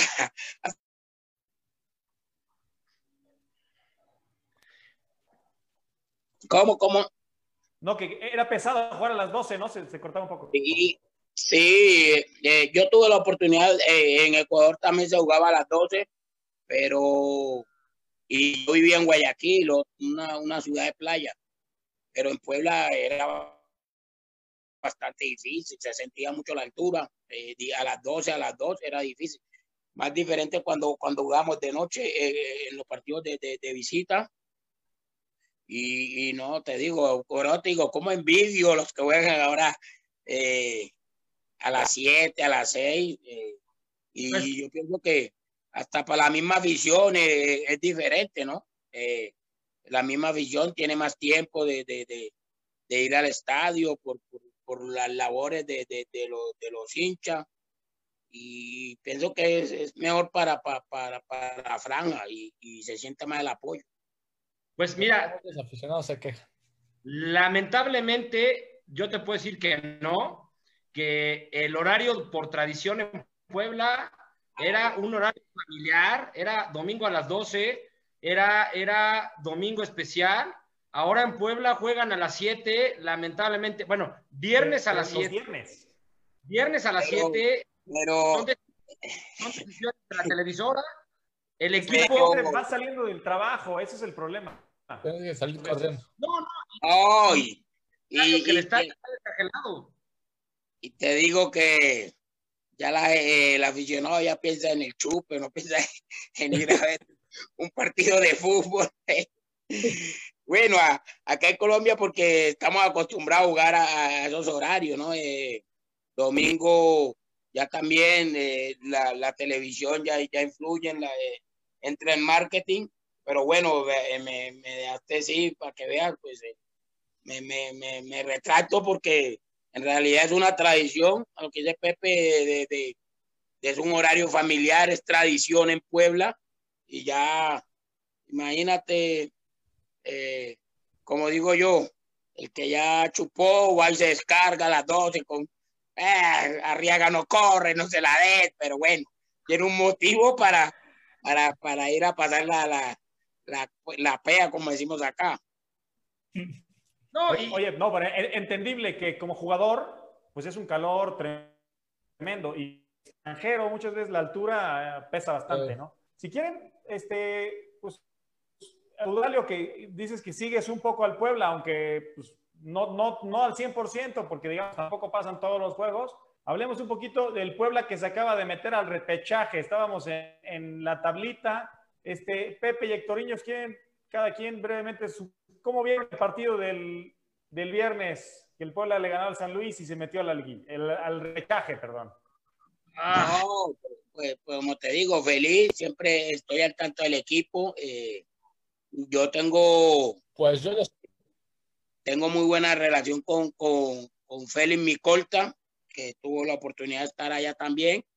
y, y, hablamos sobre, sobre Puebla y como te digo, yo soy de las personas que, que veo fútbol eh, eh, 24/7. Eh, me gusta mucho ver resumen deportivo de, a nivel mundial y bueno, cómo no ver de, de, la franja. Feliz por lo, por lo que está haciendo. Eh, pienso que la afición se le debía eso y bueno, a echarle ganas, hacerle fuerza, a ver si Puebla llega a estar en, en la final. Sí, mira, la verdad es que este torneo ha sido un, un, torneo bastante, bastante diferente, por obvias razones, por esta pandemia, por este COVID. Ha sido un este torneo donde el Puebla empezó bastante bien, donde por un tema donde empezó varios contagiados de COVID, em, el Puebla empezó a ir a la baja, pero bueno, eh, entrando ya, eh, bueno, primero que nada, yo creo que se logra lo, el, el, este objetivo que era clasificar, que era meterse a este repechaje, que de verdad, si no te metías a este repechaje, como lo dije la semana pasada, de verdad, se deberían ir todos porque pasan 12. No sé si lo sepas, Eudario, pero este torneo es un torneo diferente donde, donde pasan 12 y ocho juegan repechaje, cuatro quedan esperando ahí eh, eh, por los cuartos de final ya. Puebla se logra meter en el último lugar, en el 12, y eh, a mí en lo personal me parece que quedó a deber, gana, gana la franja contra San Luis, queda a deber, me parece que el equipo muestra la misma cara que ha mostrado en los últimos partidos, un equipo que, que de hecho en ciertos momentos se ve mejor San Luis, logra por ahí meter este gol de penal, defiende bien el gol, pero me parece que Puebla eh, tiene dos semanas, bueno, más bien tiene, tiene esta semana, esta fecha FIFA, semana y media para preparar el partido, un partido bastante complicado, un partido que como lo comentaba ayer, eh, el Puebla tiene con qué ganarlo, tiene con qué sacarlo, bastante complicado me parece, pero tiene los jugadores eh, para poder hacerlo siempre y cuando lo hagan de una manera inteligente.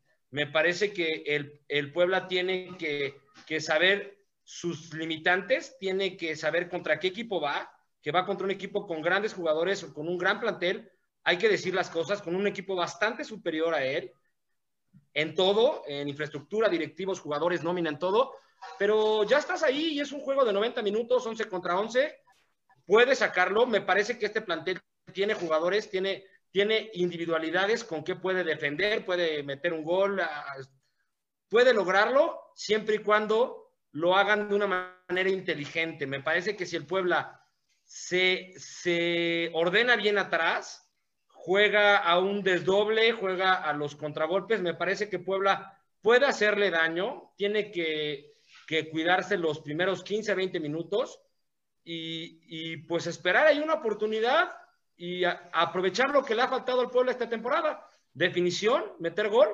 Creo que si el, si el Puebla, esta más, más, bien, si este partido tiene, tiene definición y mete por ahí una o dos de las que tiene, creo que puede, puede lograr algo en Monterrey. Héctor, no sé cómo bueno, lo ve. Bueno, eh, eh, pues no, no, sabía, pues, ahorita la, la, acabas de decir, y como tú lo dices, una chance de clasificar, el fútbol mexicano es muy duro, y como tú lo dices, bueno, ya la primera labor la hizo, que era clasificarse. Eh, con, buen fútbol o, con más fútbol se clasificó. Como tú lo dices, va a enfrentar a, un equipo demasiado fuerte. Eh, vienen de, ser los, campeones, eh, de, demostrar todo lo que viene haciendo Monterrey los últimos años. Y, y si hablamos de, de, infraestructura, de nómina, pues no nos podemos echar mentiras, no podemos tapar el sol con un dedo. Pero como tú lo dices, eh, eso es lo lindo del fútbol, tiene la oportunidad de esta semana de prepararse, de, de, de, los jugadores tomar un, nuevo aire, eh, ya tienen ese gustico de clasificarse y, y, y, yo pienso, allá es mata-mata como decimos nosotros, ¿no? Son 90, ¿no? Sí, sí, sí. Y, la, y las posibilidades se pueden hacer.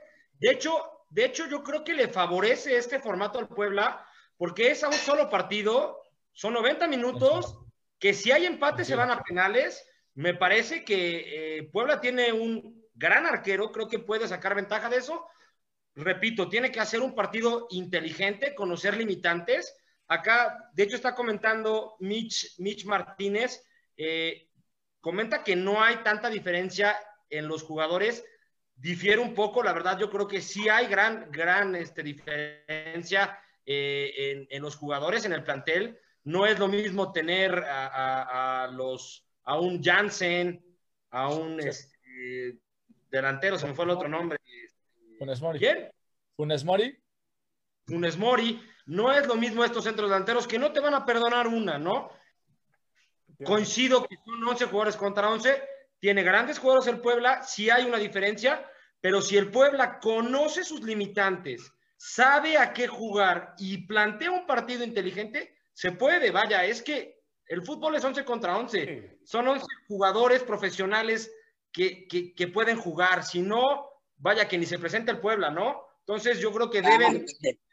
Eh, pues sí. Claro, que, eh, hay que buscarlo. Hectorinho, ¿cómo lo ves tú? No, no, la clasificación, Héctor? No, pues yo, el primero muy sufrido fue el partido con San Luis. Yo esperaba un Puebla que iba a estar atacando, que San Luis no iba ya a traer como una motivación y parecía que San Luis era el que necesitaba la clasificación. Puebla llega a encontrarse el gol con ese penal y a partir de ahí como que empieza a cambiarle un poco el panorama al Puebla, como que supo manejar el partido. Los últimos minutos otra vez a sufrir. Creo que es, aunque no muchos les guste, el estilo que tiene que jugar Reynoso contra Monterrey como jugó contra Atlas, tratar de encontrar una, defender y tratar de sacar el marcador. Yo creo, ya lo platicaremos en el siguiente programa con más detalle, la idea va a irse a penal no puede pasar. Y sí coincido con Pepe que en un partido de 90 minutos, una roja, un penal bien marcado para tu favor, te puede cambiar la historia y tú puedes sacar ventaja de eso, quedemos fuera pero ya lo veremos. Yo creo que el llegar a este repechaje no era el objetivo, era algo mínimo para que no fuera algo vergonzoso, como decía Pepe. Siento que si aquí se queda, que en teoría o la lógica eso va a suceder, no es tan buen torneo. Si se llega a cuartos de final, ese es cuando realmente se ha logrado el objetivo de este equipo. Yo creo que el tema, como dicen están los detalles, ¿no? Estos partidos se definen por pequeños detalles, partidos donde son vida y muerte, dices, mata, mata, tú, este, Arriaga, mata, mata, cualquier cosa puede pasar. Y yo creo que el Puebla debe jugar dependiendo las, eh, las lesiones, cómo se vayan recuperando sus hombres. Yo vi el partido contra San Luis, que el Puebla jugó a buscar un gol, ¿sí? Porque al principio estaba atacando, metiendo centros, buscando desbordes, combinaciones con Omar Fernández, eh, pero Después le faltó al Puebla salida porque principalmente no tiene un central que dé salida. El Puebla no, puede jugar saliendo porque sin Arreola, que es el único que sale jugando con pelota desde atrás, no te puede generar juego. Gularte y Perk son hombres que defienden y son buenos para retener, pero si no hay salida desde atrás, el Puebla pues se tuvo que ir encerrando poco a poco. Si recuperas a Arreola para, para el partido con Monterrey, puedes tener opciones de jugar distinto para desde atrás salir tocando, para limpiar un poquito más la bola, que aparezca Osvaldo, si es que está, que aparezca Fernández, y, buscar jugarle un poquito, no de tú a tú, pero sí buscar con otras armas a meterte atrás en tu campo, que eso va a ser muy peligroso contra un rival que mucho más individualidades que Atlas o San Luis, porque Atlas y San Luis te perdonan jugador de primer nivel no te las hubiera perdonado, ¿no? O sea, un jugador en su día, por ejemplo, ¿no? no la tuvo Ibáñez, o la tuvo el otro día este, los delanteros del Atlas, que fueron varias. Y creo que Puebla pues, va a tener que preparar este partido dependiendo también de los hombres que tenga. Y ya, pues, ver qué pasa. No digo, ya la siguiente semana nos meteremos más a fondo, pero yo creo que, pues, al cabo, puede ser positivo ahí, ¿no? Como la, pero también estamos pensando que el Puebla es de las plantillas más débiles. Al cabo, pues de esos 12, ahora pues hay que, hay que empezar y pues, tratar de, buscar, eh, buscar estar dentro ¿no? de los 8, que ya sería la liguilla oficial. Que esa es una ventaja, que llega sin nada que perder y todo que ganar.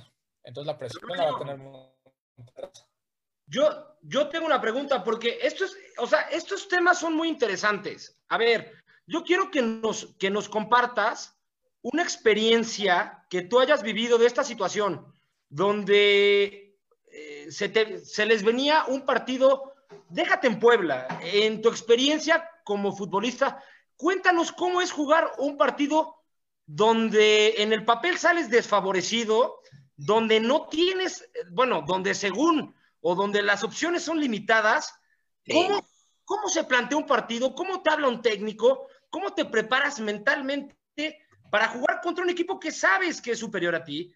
Que como tú lo dijiste, no puedes tapar el sol con un dedo. ¿Cómo es, cómo, cómo es la preparación de este tipo de partidos? ¿Cómo debes de salir? ¿Con miedo tienes que, bueno, no con miedo, con cautela, tienes que salir a, un eh, mano, juego igual de, de este tú a tú? ¿Cómo se preparan estos partidos? ¿Qué experiencia puedes darnos? ¿Cómo lo vivieron o cómo lo viviste tú en tu carrera? Cuéntanos algún partido así que hayas tenido. Te voy a hablar de, de la Copa Confederaciones. Cuando empezamos, eh, enfrentamos a una de las mejores Francia de su historia. Henry, Pires, eh, Wiltor, eh, Turán, Desailly, eh, Zidane. Eh, ¿Ah? Zinedine Zidane, ¿no? Creo que no, estaba Zidane, ¿sí? No me acuerdo si Zidane, sí, no me acuerdo de Zidane. Había renunciado a la selección. Eh, bueno, eh, Trezeguet, te estoy hablando de, de, de, de, del día que íbamos a enfrentar a esa Francia. Eh, siempre sabes que, que siempre el jugador sabe que se va a enfrentar a un equipo difícil pero como tú lo dices, en la cancha salimos 11 contra 11 y te regalan un punto a ti, uno a mí. Ya depende que tú cuides ese punto o que tú vayas por los otros. Eh, siempre sabemos, eh, entra a la mano de, los entrenadores y, es un juego mental, es un juego, eh, el fútbol es un juego donde siempre gana el que menos errores cometa. Entonces, el Puebla, como tú lo dices, tiene que ser un equipo inteligente eh, porque sabemos, eh, esa es la diferencia de que, entre comillas, se le diga goleadores, que tienen una y no te perdonan. Hay a, veces vemos delanteros que necesitamos cuatro para hacer una. Hay uno que, apenas necesita una para, para meterla. Entonces, eh, el, fútbol, es un juego que también es de errores entra el juego mental, entra la, la estrategia del entrenador, pero a la final eh, sales, sales a la cancha con la misma igualdad, porque desde que empieza el árbitro, empieza el partido con el 0-0 y con, con un punto a tu favor. Y, y como lo digo yo, es un juego mata-mata, pero lo que dice Pepe, Pepe, eh, sabemos eh, en, en, en sí que hay que tener cuidado, que hay que ser cauteloso cuando uno va a enfrentar grandes jugadores. Eh, ahora la pongo viceversa. Vamos a poner que Puebla, entre comillas, fuera superior a, Monterrey. Monterrey también pero Monterrey también sabe que o no se cree superior a Puebla, porque en el fútbol hay una cosa que se llama respeto. Eso lo sabemos todos los jugadores de fútbol. No pueden menospreciar nunca a, ningún equipo ni a ningún jugador, porque el fútbol es como la vida, da, cachetadas y, y, eso sí tiene fútbol. Entre jugadores respeto, entre, entre jugadores siempre hay respeto y ahí sí te lo digo, es un partido mano a mano y, el que menos errores cometa, porque de pronto Monterrey puede tener una mala tarde y Puebla puede tener el partido de, de, este año, no de su vida, sino de este año. Entonces, eso es lo que, lo que hay en el fútbol. Eh, entre comillas o entre los papeles, eh, si vamos a hablar de favorito, te vas a, una casa de apuestas y te van a decir Monterrey. Pero eso es lo lindo de, este juego, de que que crea dudas. Y bueno, esperemos como, como hinchas de, la franja a que, a que pase Puebla. Es que, ¿sabes qué? Digo, yo el favorito. Te, te, quiero platicar un poquito de lo que ha sido este Puebla en estos meses. El Puebla empezó plantándole la cara a los mejores equipos del fútbol mexicano. Eh, estuvo a dos minutos de, de, sacarle un triunfo al Cruz Azul que tenía desde la temporada pasada, tenía más de 16 partidos invicto. Va a Monterrey, le hace un partido a Tigres que para mí se me hace la, de las tres mejores plantillas. Pierde, pero le, hace, un juegazo. Esa cara de el Puebla son los mismos jugadores, es el mismo torneo, es el mismo plantel.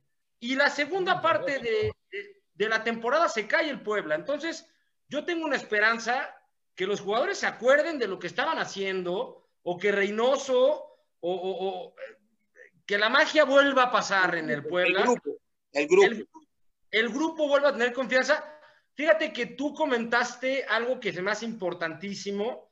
Yo jugué fútbol a nivel amateur, universitario, nunca llegué a nada, pero el fútbol es igual y los equipos son iguales. Esto es, como tú dijiste, es una empresa.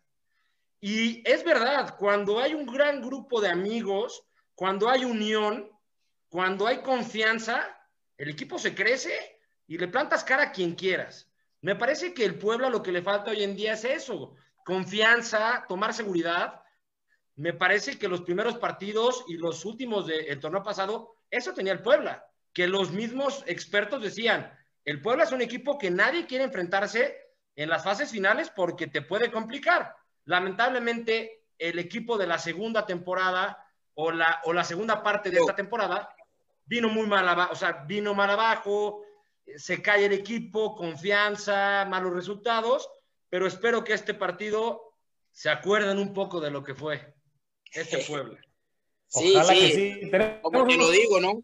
Eh, el, fútbol, el fútbol eh, es eso, eh, el fútbol es, de altibajos y como te lo digo, lo más difícil ya se hizo que era clasificarse. Ahorita es un mata-mata y lo que tú dices, eh, que los jugadores tomen eh, memoria de, bueno, iniciamos bien, ahorita la idea es terminar bien y, con la confianza, que los jugadores salgan a este partido con confianza.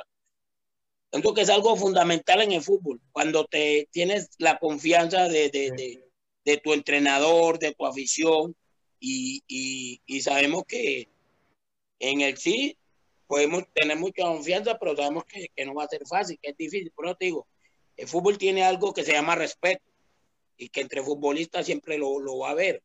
Pues te hablo a nivel de, clubes que se respeta uno entre, entre un club a otro, entre un jugador a otro. Pero bueno, es un partido de 90 y, como le dice Pepe, ojalá ese Puebla que, empezó el, torneo pasado eh, pueda retomarlo ahora y, ya que, entra con esa confianza de haberse clasificado. El fútbol es de momentos, es de detalles, es de situaciones que a veces, o sea, puede haber una selección, este, o sea, mencionabas la Francia del 2003 y por me viene a la mente ahorita la Francia que perdió en 2002 contra Senegal, ¿no? Y nadie se esperaba eso. O sea, es, son momentos, situaciones en el fútbol, todo puede pasar. y, este, y pues muchos de confianza. Y el Puebla, juegue o no bien, viene de ganar dos partidos. Entonces, eso le da cierta pues, madurez mental a los futbolistas para enfrentar pues un partido muchísimo más difícil, obviamente, pero bueno, todo puede pasar. Oye, mencionaste, ya digo, como, como una de las últimas preguntas ya para terminar casi, casi, mencionaste de lo de la confianza de entrenadores. ¿Qué entrenadores a ti sentiste que te dieron un, un espaldarazo, un, este, una indicación táctica, técnica, o sea, que, que, te motivaron más? ¿Qué hicieron? ¿Cuáles entrenadores, tres entrenadores que habrán hecho la diferencia en tu carrera? Que nos puedas comentar. Eh, Dragan Miranovi, eh, Yugoslavo, que falleció en Guayaquil, en Ecuador. Sí. Eh, Pacho Francisco Maturana. Y bueno, tengo demasiados, pero eh, Norberto Pelufo. ¿Ese dónde, dónde, te dirigió él? Eh, en, en, Junior. En Junior. Sensacional. Vamos a ir con, con, los últimos comentarios. Ahorita vuelvo con las cinco, unas, con cinco palabras que te vamos a decir para que nos des tus respuestas. Dicen que, dice Mitch Martínez, que le des unas clases de desborde a Tabó. Santiago Grajales nos dice de los cuatro de Quinteros y dos de Sigifredo. Santiago Grajales también nos comentaba en del horario que se consumen más chelas a las 12 del día para que lo, tomen. Pero Mitch Martínez dice que es más rico a las 7, ¿no? Ahora sí que hay para todo y por eso la acción a veces va de unos horarios en otros. Saludos de Jorge Herrera, este, para Raga desde Chiapas, todo por amor a una franja. Este, Santiago Tacarajales también nos pregunta que si sabemos si Osvaldito podrá jugar y si Tabó está suspendido. Según yo, Osvaldito se recupera y no, no que yo sepa, sabe lesionado. Tabó sí, por la acumulación de amarillas. Ah, no va a jugar entonces. Y parece que no va a estar Es posible entonces por ahí que si regresa Osvaldo, jueguen Fernández y Álvarez por, los, por las manos, vamos a ver. O no tal vez Salvador Reyes. No sé, Álvarez, cómo esté con. Porque, porque salió lesionado. No sé cómo esté. Ojalá. Tenemos sí, más de 10 días para recuperarlos, ¿no? Pues yo creo que ahorita es de los jugadores más importantes por lo que estábamos hablando. Por el, sí, por el momento. Mentalmente, es, claridad, etcétera, ¿no? Talento. A mí se me hace un jugador con mucho talento. Mitch Martínez decía que a que luego dicen ya están sobrevalorados, que Funes Mori sí da miedo y siempre le mete gol al Puebla. Por ahí, Pepe, le, le respondiste. Santiago Grajales también decía de esos jugadores de, de, la Colombia contra Francia, Dugarry, Blanc, Petit, que ese partido lo ganó Francia 1-0, pero bueno, Colombia ahí le compitió hasta, hasta el nos, final. Nos robaron. Nos robaron, dice. ¿Qué pasó con ese robo? Bueno. Nos, nos, robaron dos penaltis. Híjole. ¿Quién era el árbitro? ¿A favor o en contra? Oh, eh, eh, a favor, dices, ¿no? Sí, teníamos un delantero que eh, falleció, eh, Edson Becerra. Ese partido eh, era un jugador más o menos de mi estilo, súper gambeteador y tenía loco a, a, Desailly. Y bueno, dos penaltis muy claros y nos los dejaron de pitar. Pero era una, una, una Francia espectacular. En su momento ver jugar a Henry era, un espectáculo. Yo estaba en el banco y, y yo le decía la, la, la, gacela humana. Parecía que corría en el aire. ¿En serio? ¿En serio? Y después eh. entraste tú, entraste tú de relevo por Jairo Patiño, ¿no? Sí, eh, pero bueno, eh, como te digo, ese día por todo lo que ustedes conocían, me hacían un doblaje eh, Wiltor y Turán y, y fue difícil eh, hacer un desborde frente a, frente a frente a esos grandes jugadores. A mí me costó eh, Turán muy fuerte y, y, y, y, y Wiltor hacía una función muy buena. Eh, te atajaba, pero te, le ayudaba mucho a defender a, a Turán. era un equipo muy fuerte y a, esa camada eh, fue campeón del mundo y, ganó la, la, la Eurocopa. Eh, 98, eh, Petit también por ahí andaba, ¿no? Este güero volante. Sí, sí, sí jugaba esos, esos, esos, esos, esos jugadores que, que, acabaron de mencionar. Pero bueno, yo te hablo de, de, de, de casi siempre uno habla de los de los más, más, más destacados, los, los de más nombre a nivel mundial. Sí, posiblemente Turán ha de haber sido de los jugadores más duros que enfrentaste, ¿no? O sea... duro, eh, un lateral muy fuerte, eh, por eso eh, se mantuvo tanto en la Juve, en el Barcelona, por fuerte. Como te digo, en la selección él tenía, como te digo, ahí, Wiltor era un jugador que, que se entendía muy bien porque era una Francia que nosotros seguimos durante todo ese torneo y de, y de lo que te, te, he dicho, yo soy un jugador, jugador, muy futbolero, veo mucho fútbol, eh, veo mucho resumen y, y, bueno, eh, a raíz de que estoy metido en, en el tema de entrenador, pues eh, entiendo un poco, un poco sobre, sobre esquemas tácticos o planteamientos tácticos, como lo llaman ustedes. Oye, ¿hay algún jugador ahorita? Digo, ya estás comentando muchos jugadores franceses de esa época, muchos talentos, que yo coincido contigo, ¿eh? El talento es el mismo, la, la, mentalidad y la disciplina y la preparación es lo que hace diferencia. En algún momento Zico decía que en el momento en que los africanos tengan la disciplina de los japoneses, van a ser campeones del de el mundo, ¿no? Las condiciones de, de, del jugador africano con la disciplina japonesa va a ser una combinación, ¿no? Yo quiero que me, que, que me platiques a lo mejor un jugador que a tu parecer de talento, quizás no que hayas jugado con él, que tú veas o que tú hayas visto que pudo haber sobresalido mundialmente de, tu país. O sea, que tú de verdad digas, es que este jugador, como yo te puedo decir, Cuauhtémoc Blanco en su momento, que sí llegó a España, lamentablemente por una lesión no pudo, pero ¿qué jugador colombiano crees que pudo haber sido de lo mejor del mundo y que no, y que no dio el estirón, o tuvo mala suerte, o actitud, con, con condiciones? Yo te voy a hablar, o sea, que fue grande y hizo lo que Faustino El Tino Esprilla pudo haber dado el triple de lo que dio en Italia y en Inglaterra. Pero como te digo, eh, sí, sí.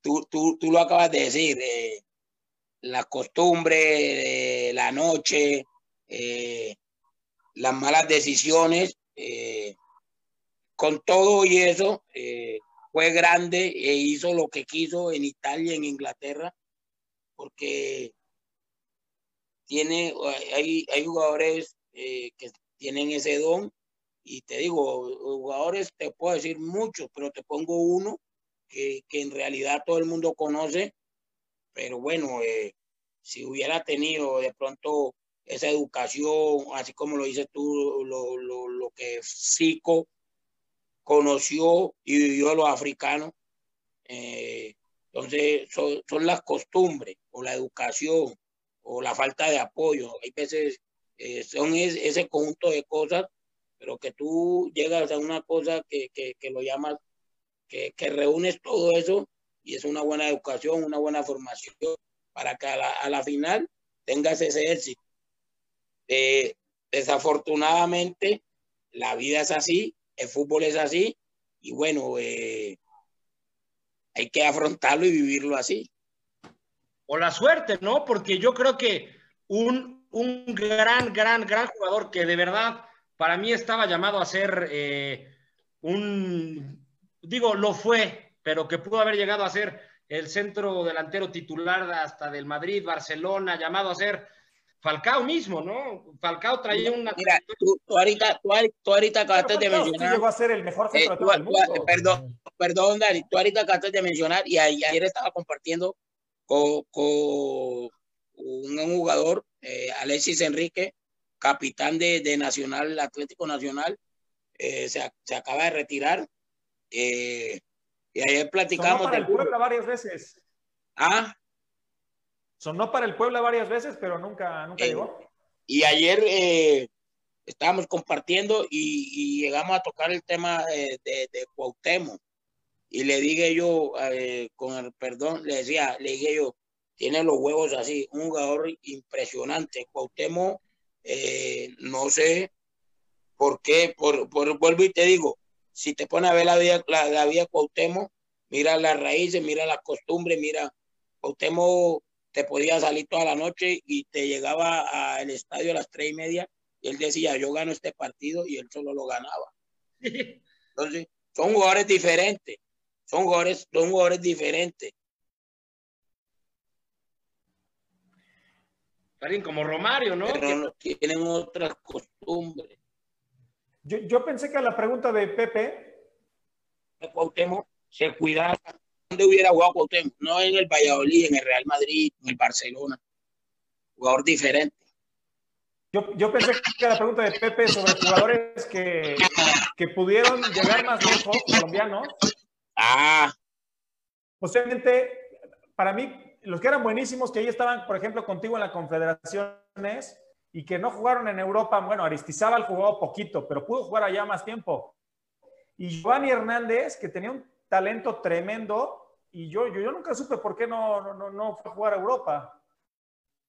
No, bueno, y, digo, como los que estás mencionando, yo creo que Colombia es un caso bastante similar al, al que hemos tenido en México durante muchos años, ¿no? Jugadores talentosísimos que lo he comentado varias veces en este programa, lamentablemente por la mentalidad y a mi parecer, Oh. la cultura y la educación ha afectado mucho por algo, y así lo digo y lo digo abiertamente, abierto a discusión, para mí muchos de los que han triunfado en el extranjero mexicanos es gente con un poco más de, prepara de cultura, educación, preparación. Llámenle como quieran, pero son los que han triunfado más o han, o han aguantado más. Me parece que Colombia puede pasar por algo parecido. Y yo creo que ya nos han rebasado. Pero será, Giovanni Hernández fue figura toda su carrera en los equipos donde estuvo. Como en cinco equipos, o sea, fue figura, ¿no? Y jugó en selección. Se, se perdió el 2000 Mundial 2002 porque no calificaron, si no pudo haber sido muy brillante. O sea, por ejemplo, ese es para mí la- el jugador tipo el Cuauhtémoc Blanco que pudo ser de esa, esa época. No sé si, si estás de acuerdo, Eulalio. lo que pasa con, con- qué pena que me, me salí el tema porque tenía dos llamadas que me tenían el teléfono loco y, y las tuve que contestar. Eh, eh, mira, ve, lo que pasa es que eh, a Giovanni Hernández y Neider Morantes que jugó en, Atlante, que llegó a México, eh, lo- los periodistas o la afición colombiana eh, mi forma de pensar los mató. Porque Giovanni Hernández y Neider Morante le dieron la responsabilidad de que tenían que reemplazar al pibe, que tenían que jugar como el pibe, porque nos quedamos con la imagen y la idea del pibe, el pibe, el pibe, y que queríamos que Giovanni y Neider Morante jugaran igualito el pibe, pero resulta que uno era negro y el otro era blanquito, y el pibe era mono y el, y el pibe ya se retiró. Eh, en, en, en, en Argentina se retiró Maradona, Riquelme jugó con, como Riquelme, no como Maradona. Y eso eh, pudo afectar mucho lo de Giovanni. En México se retiró Hugo Sánchez, nadie va a igualar a Hugo Sánchez. Entre comillas, pues para mí, yo que compartí en selección con Giovanni, con Neider, les decía eso. Y, y bueno, eh, a raíz de eso, eh, esa camada de jugadores que tú dices no pudimos ir a un mundial y, y Giovanni no, no pudo haber eh, tenido la oportunidad. Eh, bueno, eh, se me está descargando el, el celular, la charla está buena, pero no encuentro el cargador. Ya, ya mira, nomás terminamos con las cinco. Te voy a decir cinco palabras y tú me, dices, tú me dices una palabra, la primera que se te ocurra. ¿De acuerdo? La primera es Junior. Amor infinito. El Puebla. Eh, está en mi corazón. El descenso. Eh, dolor uh, que me marcó en el fútbol. La Copa América. Eh, algo inexplicable. Pacho Maturana. Eh, gran profesor, gran papá y gran estratega. Extraordinario. Oye, pues ahora sí que también te vamos a dejar descansar. Sé que te levantas temprano a hacer ejercicio y, todo. Entonces, ha sido una muy buena plática.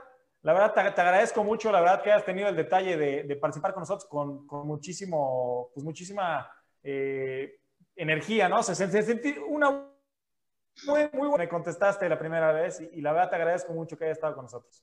No, como se los dije antes de empezar este chat, eh, eh, primero apenado porque hace ocho días pues, estábamos pendientes y se los dije, de verdad que eh, lo disfruto, eh, es bueno saber de, de, la gente de Puebla. Ahorita no sé si, si, si uno de ustedes lo dijo, si me han hecho una invitación, pero bueno, fue la ciudad que viví tres años, que me enamoré, extraño, pero enormemente la comida de ustedes me, me, me fascinó, me encantó. Ayer que estábamos compartiendo, eh, hay un representante que vive en Cancún y le preguntaba, tráeme un pedazo de arrachera, unos tacos, eh, una semita. Entonces, de verdad que, que, que eso, eso, esos casi tres años, eh, aparte estoy ligado porque mi hijo es poblano, como les dije, eh, eh, quedé marcado con la franja y bueno, esperemos eh, el fútbol, el destino y ojalá algún día me dé la oportunidad de, de, de, volver al, al, al, estadio de Puebla. Y será un placer, si vienes por acá, pues ya nos platicaremos, nos tomaremos una cervecita para platicar más de fútbol y, y, comer unas buenas a, llevar a, la, a, la, a la señora, a la novia y decirle, aquí tu esposo fue fue, figura. Entonces, de verdad que. Feliz también, ¿no? Claro. De los últimos ídolos. Como les, eh, como les digo, de verdad, eh, lo disfruté mucho. Lo, ojalá eh, sin penas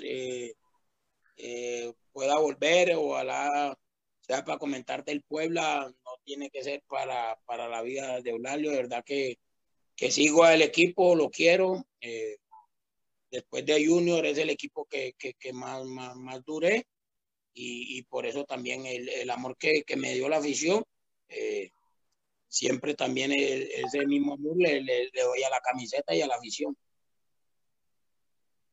Pues pronto, pronto te contactaremos seguramente para platicar de nuevo, este, ya que ha sido, nos ha faltado hasta tiempo.